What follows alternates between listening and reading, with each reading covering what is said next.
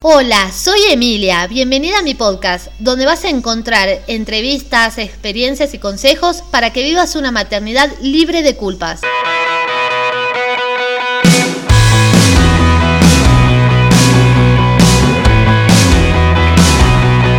Tardes a todas, bienvenidas a este nuevo episodio de podcast que lo tenía un poco abandonado en agosto, agosto mes largo y duro para todas, pero quería retomar mes nuevo, gente nueva, información nueva para que todas podamos tener al pie de cañón información de profesionales válidos, habilitados, serios, con cosas técnicas que poco a poco nos van a ir ayudando. Una de esas cosas que a mí me encanta y que leo un montón y que como mamá siempre me surgieron un millón y medio de dudas, es la seguridad de los peques a la hora de viajar en el auto. Por eso invité a Magalí, a Belén, que forman parte de Mamás Seguras, parte de Adhesive, Safe Kids, donde trabajan muchísimo con el fomento, la información y la concientización de la seguridad eh, vial infantil. Creo que lo dije bien. Bienvenida, Belén, ¿cómo estás?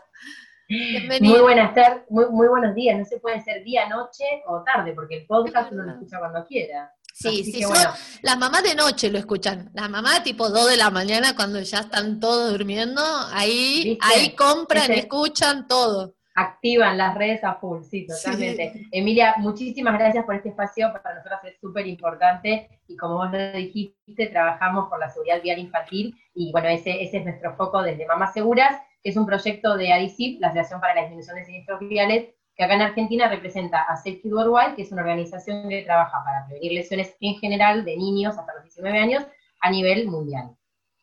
Perfecto, mira, la verdad que tengo tantas dudas, primero como consumidora, como que manejo, tengo un hijo, eh, compro butaca, otro, eh, como observadora, ¿no? Cuando uno sale a la calle, eh, antes quizás, antes de ser mamá no prestaba tanta atención, pero ahora es como que veo qué silla tiene, si lo llevan en la silla, si lo llevan con cinturón, en las motos que van como cinco personas en una moto de 150.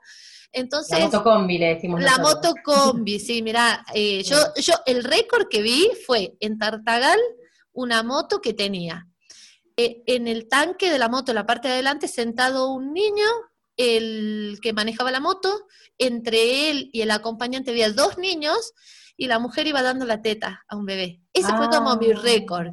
Eso fue como lo máximo que logré ver y, viste que se te paran los pelos. Bueno, eso. Pero hoy, la verdad que... Querés bajar y rescatar esas criaturas. Sí, no, yo hago como la mirada así eh, eh, en el semáforo, ¿viste? Es como no me toque el semáforo, así los miro y le digo, no, bájense, pero bueno. ¿Y no te pasó de ver patitas que asoman por la ventana del auto? Sí, sí, sí, sí. y te quedas ahí mirando a ver si en algún momento lo ubican a esa pequeña criatura. Sí. lamentablemente hay, hay mucho, mucho por corregir en todo lo que es seguridad vial general, pero bueno. Nosotros empezamos por acá eh, porque creemos también que los niños, o sea, si uno educa a los niños de seguridad vial, esas conductas quedan. Seguramente tu, hijo es chiquito, pero eh, a nosotros, a los que formamos parte de esto, o sea, yo tengo un nene de nueve años que ya se pone el cinturón, pero desde los seis años que se abrocha solo, que si escucha el ruido del auto, porque ya desde que se abrocha solo uno como que se, se relaja, y escucha el, el encendido del auto y dice, para, para, para, que todavía no me abroché, entonces digo, eso a largo plazo lo que va a generar que si mi hijo un día se sube a una moto, sepa que tiene que ir con casco. Si es conductor, se va a poner el cinturón. O sea, como que esas pautas que aprenden desde pequeños, y vos lo sabés muchísimo más que nosotras, eh, quedan, y quedan como hábito para, para toda su vida, y esa es nuestra gran apuesta. Es que creo firmemente que la parte de la seguridad vial y el viajar en un vehículo y el vehículo pasan bastante tiempo. Si uno los tiene que llevar al cole, a alguna actividad, a la casa de un amigo o de una amiga, tiene que formar parte también de esto que hablamos mucho de la crianza respetuosa, que es acompañar, digamos, también ese crecimiento, ese desarrollo, el poder pensar en ellos y en respetar y en cuidar sus cuerpos y enseñarles a cómo cuidarse ellos mismos, es tal cual lo que vos decís. Y este tema, la verdad que a mí me interesa porque muchas veces las mamás eh, usamos las redes sociales para obtener información que no las tenemos en otros lugares, que es como más gráfico porque podemos ver un video, podemos ver una foto, podemos leer un post. Y a veces cada tanto me llegan las preguntas como qué butaca uso yo, o si yo usaba eh, huevito o adaptador de la silla cuando mi hijo nació. Entonces yo más o menos fui haciendo una lista que me gustaría que vayamos viendo porque vamos como a lo puntual, a lo que a las mamás hoy les quema la cabeza a la hora de comprar un huevito o una silla. Empecemos por los recién, los recién nacidos. ¿Qué recomendación eh, podrían hacer al respecto? Porque sé que hay los huevitos y también hay los adaptadores de silla. A la hora de comprar, ¿ustedes qué recomendarían en cuanto a la parte de seguridad? Bien. Lo primero que vamos a recomendar es que las familias se asesoren y que aprovechen los nueve meses de embarazo para hacer una buena elección y una decisión. La elección de la silla tiene que ver primero con el tipo de vehículo que vamos a, utilizar, el tipo de anclaje que tiene nuestro vehículo, y ahí hago un paréntesis y te explico cortito y simple esto de los anclajes. Nosotros tenemos tres opciones. El cinturón de seguridad es una de las opciones que viene en los autos, el anclaje ISOFIX o el anclaje latch, que es el, uno es norteamericano y el otro es el europeo. Entonces, los autos que vienen de Europa vienen con el, con el anclaje ISOFIX y los norteamericanos con el latch. Entre sí son compatibles. O sea, si yo tengo anclaje latch en el auto y me como una silla con, ISOFIX, sirve. Y así en viceversa. Lo que nunca podemos hacer es usar los dos sistemas de anclaje, o sea, el cinturón de seguridad y agregarle el ISOFIX. O sea, elijo uno todos son igual de seguros. Lo que tiene el ISOFIX y Latch es como una tecnología superior que permite que no haya errores en la instalación, como nos quedamos más tranquilos. Ahora, si mi auto no tiene ISOFIX, no pasa nada, silla se puede instalar correctamente y segura con cinturón de seguridad. Lo único hay que tomarse un poquito más de tiempo y hacer una instalación correcta. Entonces, lo que nosotros recomendamos después eh, respecto al recién nacido no todas las sillas son aptas para recién nacidos, nos tenemos que fijar, el grupo de recién nacidos es el cero más, las sillas están divididas en grupos, grupo cero más que va desde los 0 kilos, digamos, que es 0 hasta 13, 15 kilos aproximadamente, que es lo que soportan los huevitos. El beneficio que tiene el huevito, que en algún punto es lo que nosotros recomendamos, es que contiene al bebé desde recién nacido, está preparado para eso, está pensado, todos los aspectos de seguridad, y es transportable. O sea, yo puedo sacar al bebé, lo puedo abrochar dentro, incluso estamos pensando un bebé que sale de la clínica, llevamos el huevito a la maternidad, lo abrochamos, nos fijamos que, quede bien acomodado y luego lo llevamos, eh, lo instalamos en el vehículo. La recomendación que nosotros damos, porque hay muchos huevitos que como los compramos con los sistemas con el cochecito, el huevito viene sin la base. La base es algo que estamos viendo que muchísimas familias no usan la base del huevito y realmente es importante. Ahí sí hay que hacer, eh, hay que hacer una inversión porque si bien se puede usar el huevito sin base y se puede instalar en el vehículo, la base nos da una tranquilidad de que una vez que está instalada, queda fija, queda firme, entonces después uno pone huevito, lo saca huevito, pero no tenemos que estar con todo esto de eh, ajustar el cinturón cada vez que eh, ponemos al bebé en el vehículo. Más cuando son recién nacidos, que todo es tan, tan delicado, que, bueno, que, queremos que estén tranquilos ahí adentro. Eh, por otro lado, igual la, realidad es que en este último tiempo han avanzado muchísimo las butacas. Hay butacas eh, que se van convirtiendo, que van, que van pasando las distintas etapas, incluso que llegan a cubrir toda la, la, vida de lo que es los sistemas de retención infantil. Por lo tanto, no está mal si elegimos una butaca de estas que se van convirtiendo, eso tiene más que ver con la decisión de la familia, de para qué usa el auto, si lo usa poco, por ahí no, le importa tener que estar sacando y poniendo. Entonces, en líneas generales, eh, esa es la recomendación y básicamente hay que leer el manual del auto para ver qué tipo de, de sistemas permite, leer el manual de la silla que compramos, que los manuales hoy se pueden ver en internet, entonces uno puede hacer toda esa investigación antes de comprar la silla y comprar productos homologados. Eso es fundamental. Tenemos dos homologaciones, una europea, otra norteamericana, entonces todos los productos que llegan a nuestro país llegan bajo esa, esa normativa. Fijémonos que sean productos homologados para que cumplan con los estándares de seguridad, porque hay muchas dietas que no están homologadas y puede, o sea, no, no son recomendadas.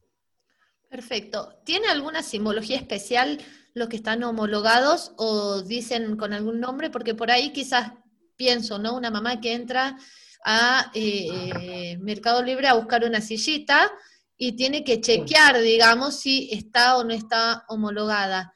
Por ejemplo, si no lo dijera explícitamente, ¿hay algún tipo de siglas o, logo en particular que ella pueda observar para elegir?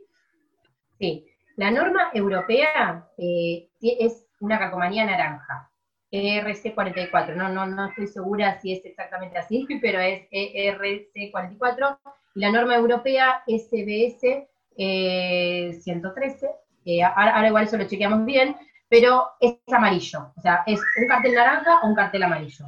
Ahora, nos ha pasado de que nos mandaron publicaciones en Mercado Libre o en la tienda, por ejemplo, nos ha pasado que tenía en la publicación los dos logos. Aparecía el logo amarillo, que es el logo norteamericano, y el logo naranja, que es el europeo. Entonces nosotros decimos, no, no, imposible. O sea, ahí hay algo que no, que no funciona, porque es un engaño, porque mm. está homologada bajo un sistema o está homologada bajo el otro. Pero, pero bueno, esas son cosas que, pasan, por eso también antes de la pandemia nosotros siempre recomendábamos ir a comprar a una tienda de productos de bebé, no comprar en, supermercados o grandes tiendas, porque muchas veces no se da ese trato personalizado que uno tiene que hacer cuando elige una butaca, que una butaca no es un accesorio para un niño, es un elemento de seguridad. Entonces, no, nos requiere, nos demanda a los padres eh, como consumidores un poquito más de, compromiso con el tema. Pero, pero sí, en nuestra página toda esa información está, está bien, bien detallada, digamos, como para, para que no queden dudas, pero, y las etiquetas son súper eh, atractivas y, se ven eh, como para, para, que lo puedan, lo puedan ver a simple vista.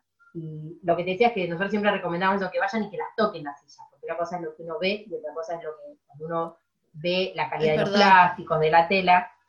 Hoy en día es difícil eso. Entonces, y sabemos que también hay el mercado de Internet eh, explota. Entonces, bueno, al menos que, la gente se asesore mucho, que consulte, que haga todas las preguntas que, necesita eh, para comprar una silla indicada para, su hijo, para, para su vehículo y en función de su presupuesto. Perfecto, eh, muy interesante lo que decís, porque es verdad que he visto publicaciones que ponen las dos homologaciones. Y a mí, bueno, yo antes cuando hacía la parte ambiental, que trabajaba mucho con certificaciones y normas, me hacía ruido, pero como en la parte vial no, no, no tenían como el conocimiento, decía que es raro que dos... Eh, figuras así certifiquen o homologuen lo mismo. Así que a prestar atención. Igual yo en el blog donde cargo este podcast voy a poner la página de, de Mamás Seguras para que puedan ustedes chicas chequear y ver cómo son los logos. Eh, hacerse quizá, eh, la verdad que parece re nerd lo que voy a decir, pero hacerse un machete antes de hacer la compra de una silla me parece súper ideal, como una checklist. Eh, ¿Qué sistema de retención tiene? Eh, eh, la homologación, cómo se llama la homologación, los grupos, o sea, eh, a la primera vez que uno va a elegir una silla se remarea, porque lee el grupo 1, grupo 2, grupo 3, algunos ponen por especifican bien los kilos, otros ponen los centímetros. Entonces te hace como una nube que obteniendo la información de la página web de las chicas, pueden hacerse esta lista y tenerla así como lo básico que necesita que la silla tenga en función del bolsillo. Eh, hay, dos momentos que son muy importantes. Bueno, primero la, elección, al, principio lo que vos me preguntabas recién, la pregunta que hoy en día también es mucho lo que nos lleva a nosotros. Si elijo huevito o una silla que abarque más tiempo. Bueno, ahí volvemos a lo que dije anteriormente, depende de, la comodidad de cada una de las familias. Muchas familias hoy en día están eligiendo eh, sillas convertibles. Ahí hay que tener cuidado porque muchas sillas van a partir de los 5 kilos o de los 9 kilos, o sea, no son para recién nacidas, y ahí tiene que ver el tema del reclinado, que el recién nacido no puede estar en una posición horizontal, tiene que estar más, tipo, más sentado.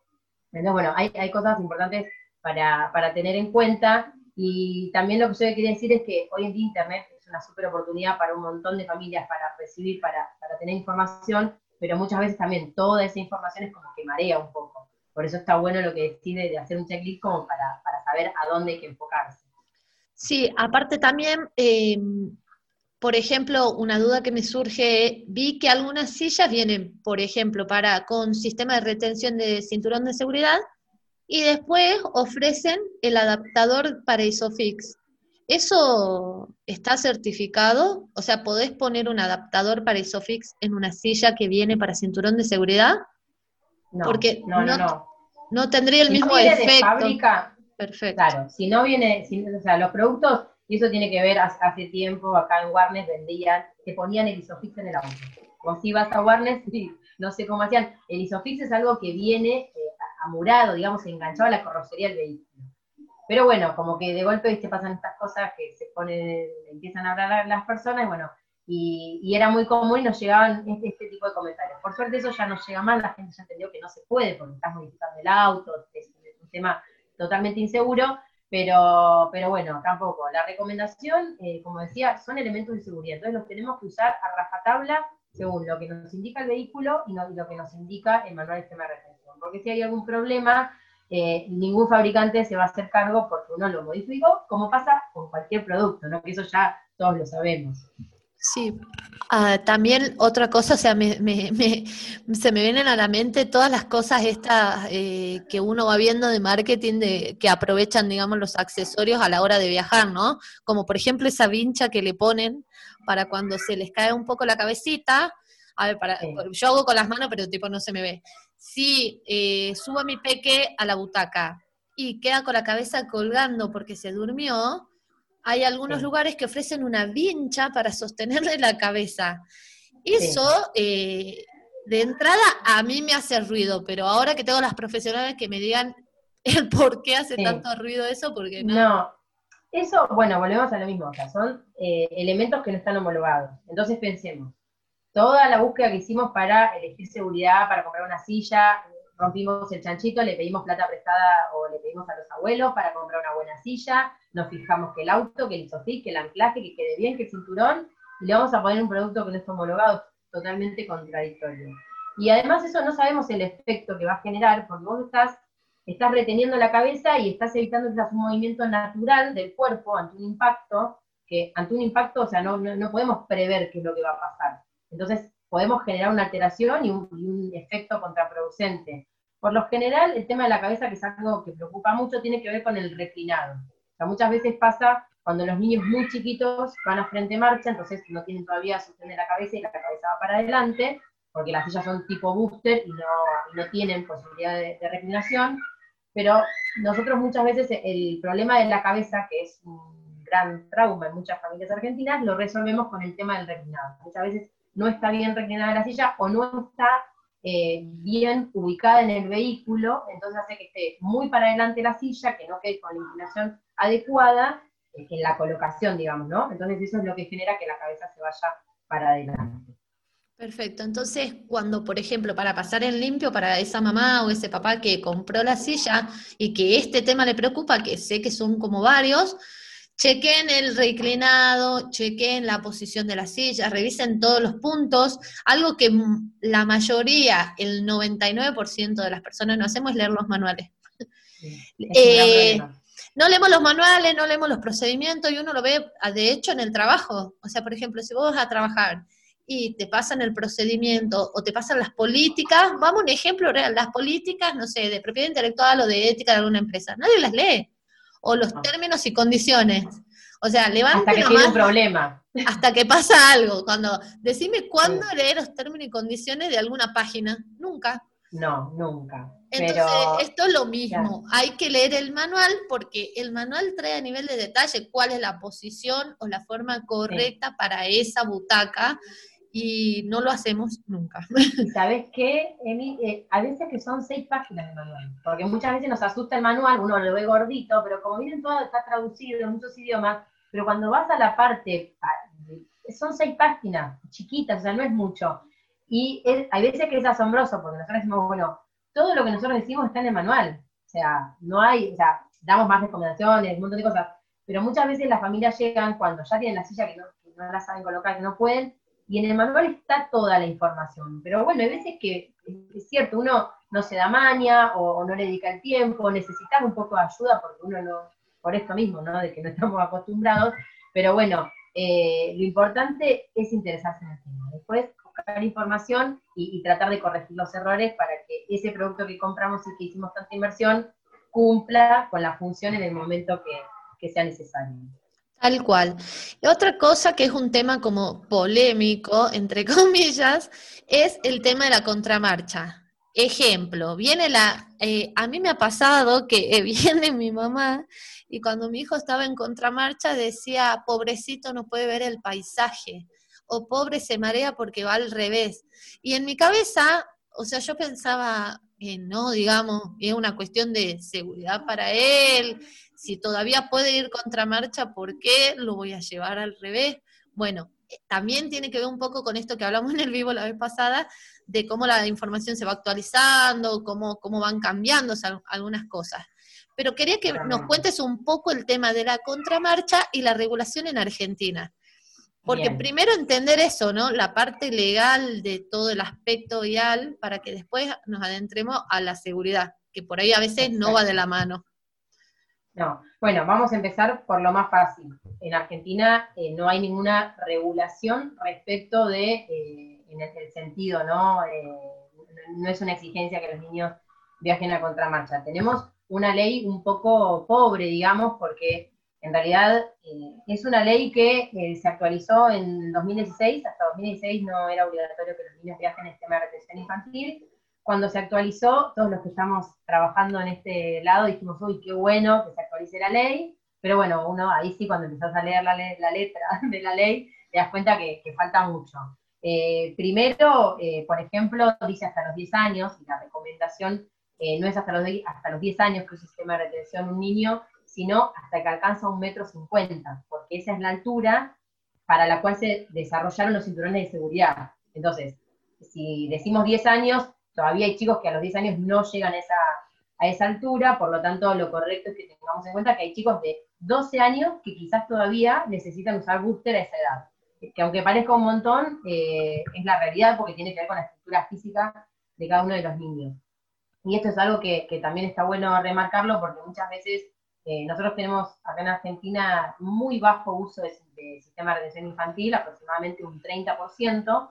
Cuando miramos las estadísticas, el porcentaje aumenta en los recién nacidos hasta los cuatro años. Pero a partir de los cuatro años, como que ya se los deja a los chicos eh, a la buena del Señor. Mm. Entonces, está bueno que, que las personas sepan que eh, luego, cuando los niños usan el booster, ya sea con elevador o sin elevador, cuando ya son un poco más grandes, cuanto más tiempo pueda, pueda usar un sistema de retención, va a estar más protegido. Por lo tanto, no hay que apurarse. Y en este sentido también, si tenemos la posibilidad de llevarlo a contramarcha, cuanto más tiempo lo podamos llevar a contramarcha, mejor. Eh, como te decía, no hay nada indicado en la ley, pero sí hay investigaciones. Eh, eh, también es, todo muy reciente, ¿no? En Europa hace muchos años que se viaja a contramarcha, como que ya es algo normal. En Estados Unidos también. Pero, por ejemplo, la Academia Norteamericana de Pediatría recién en 2018 emitió un comunicado diciendo que recomendaba prolongar la contramarcha de los dos años a los cuatro años. Pero estamos hablando de una recomendación relativamente nueva, más allá de que en algunos lugares del mundo eh, ya se utilizaba. Por lo tanto, hay que darle tiempo al, al mercado, a la industria, para que todos los sistemas se desarrollen. Y acá en Argentina lo que pasa es que conviven eh, las dos tecnologías, digamos, los sistemas de retención homologados eh, bajo los criterios anteriores y los que empiezan a llegar que permiten la contramarcha hasta los 18 o 22 kilos, que ahí ya estamos hablando de un niño aproximadamente 4 años.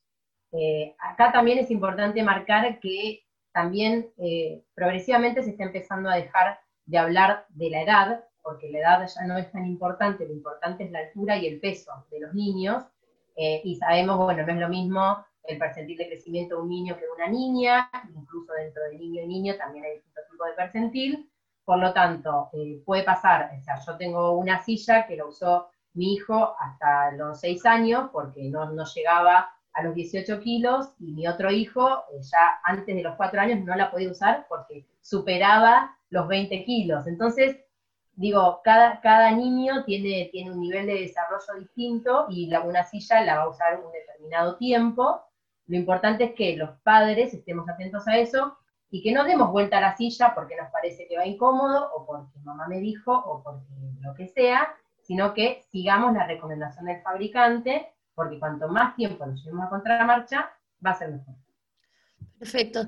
Pero también esto es muy interesante lo que decís, justo que no creo, no es casualidad que Estados Unidos haya podido investigar en el tema y haya podido establecer estos números porque ellos tienen otro mercado ¿no? de productos, es mucho más amplio, es un país que muy consumista, y tienen vehículos muy grandes. Los autos americanos son súper grandes, las camionetas, o sea, una gran eh, un porcentaje de la población usa camionetas, eh, son muy amplios atrás, y eso también favorece la posibilidad de prolongar el uso de contramarcha. En cambio, en Argentina estamos un poco limitados porque los productos que vienen de afuera, las butacas que vienen de afuera, nosotros la pagamos de entrada 30% más, sobre eso sumarle todos los otros impuestos, y los autos, la industria es, es distinta. Pienso en una mamá, como hablábamos antes de comenzar, con tres hijos y un Fiat Mobi.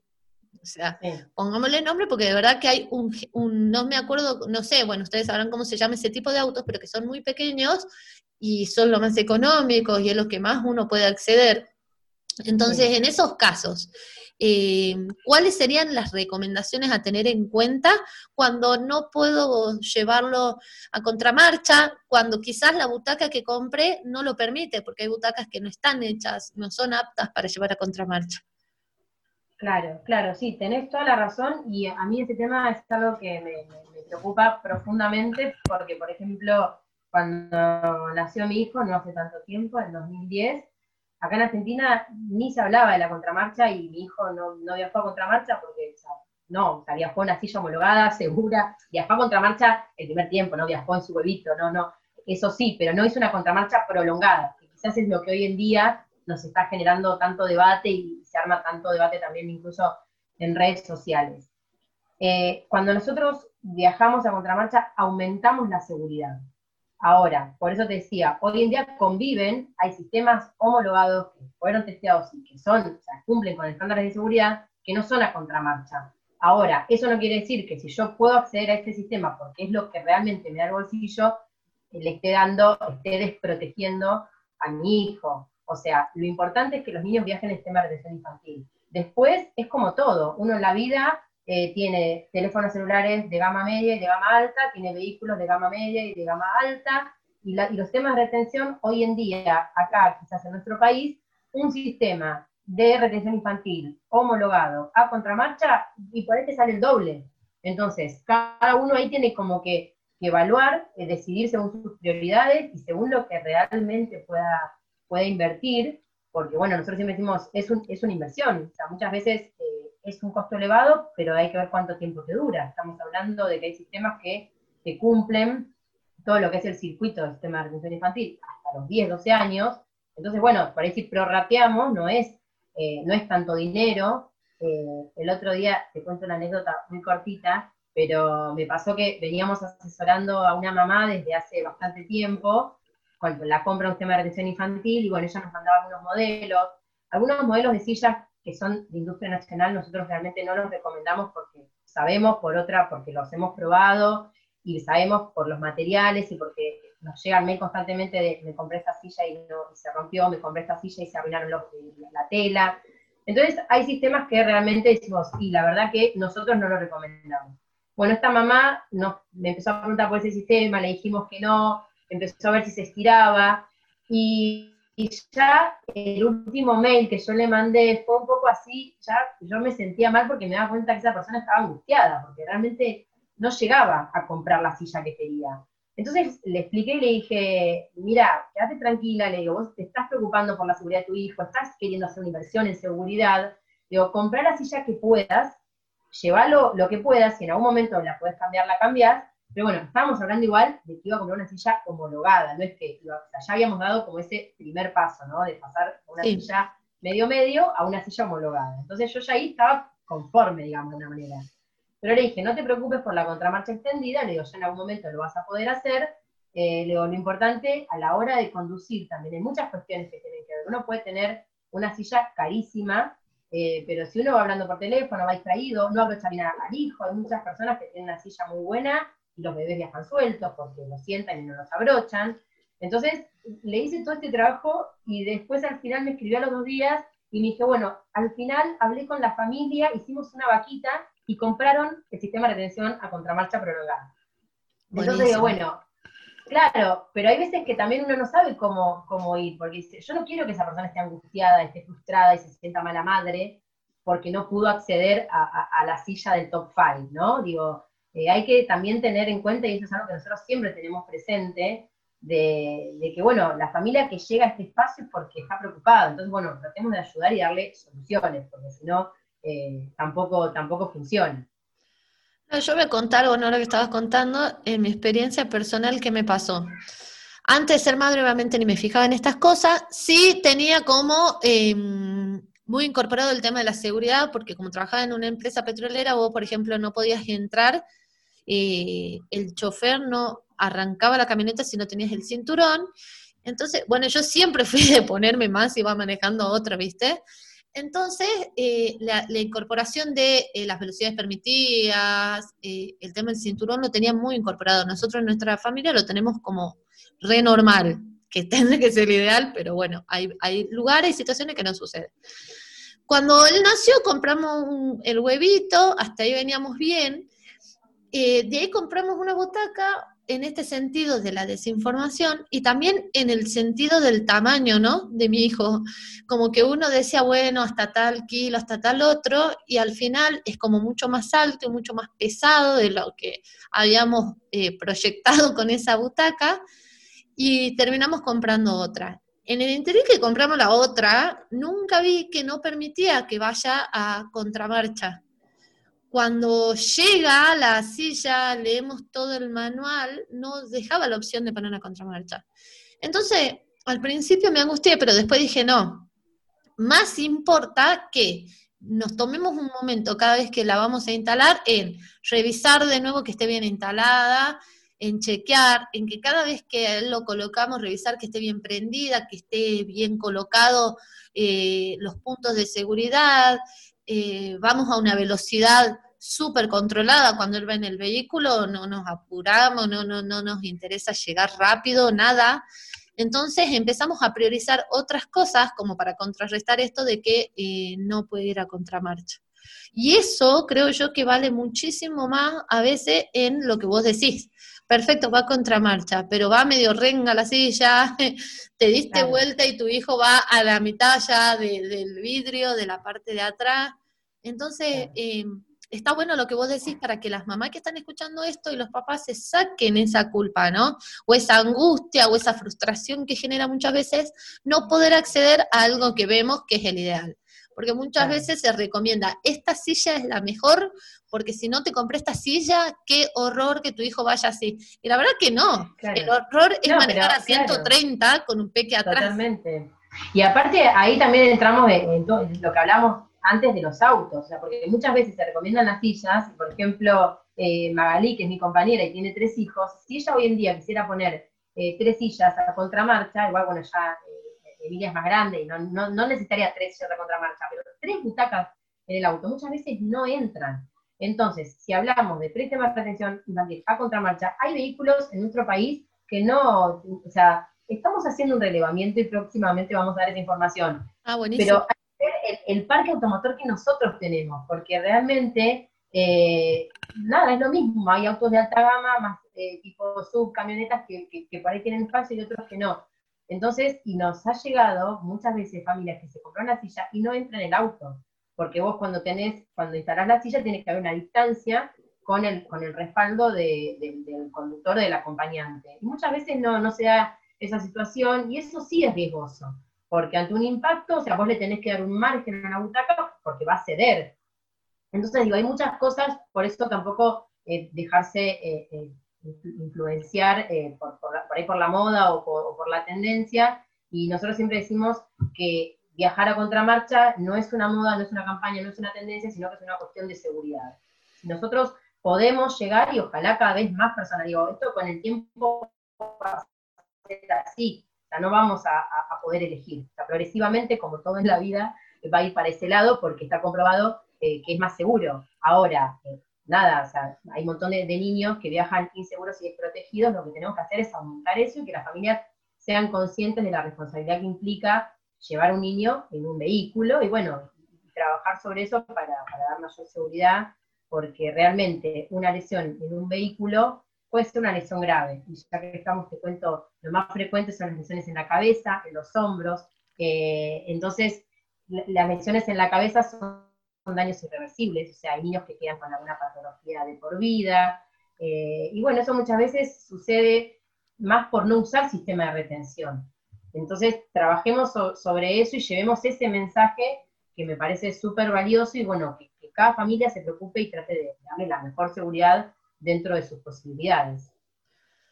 También esto que decir, eh, me parece interesante, es tanta la información que, por ejemplo, si yo soy una mamá que quiero hacer una asesoría con ustedes porque estoy embarazada y tengo un mar de dudas o mi hijo está creciendo y veo que lo que compré ya no, no, no va. Eh, en cómo, cómo las contactan, cómo es la forma de las asesorías, eh, son pagas, son gratuitas, bueno, ahora son online por todo esto. Sí. Pero... Sí, nosotros estamos haciendo dos tipos, bueno, la asesoría eh, que explota en nuestras redes es qué sillita comprar. O sea, es terrible la cantidad de personas que eh, pero aparte nos encanta, nos encanta que, se preocupen y, que quieran recibir esta información.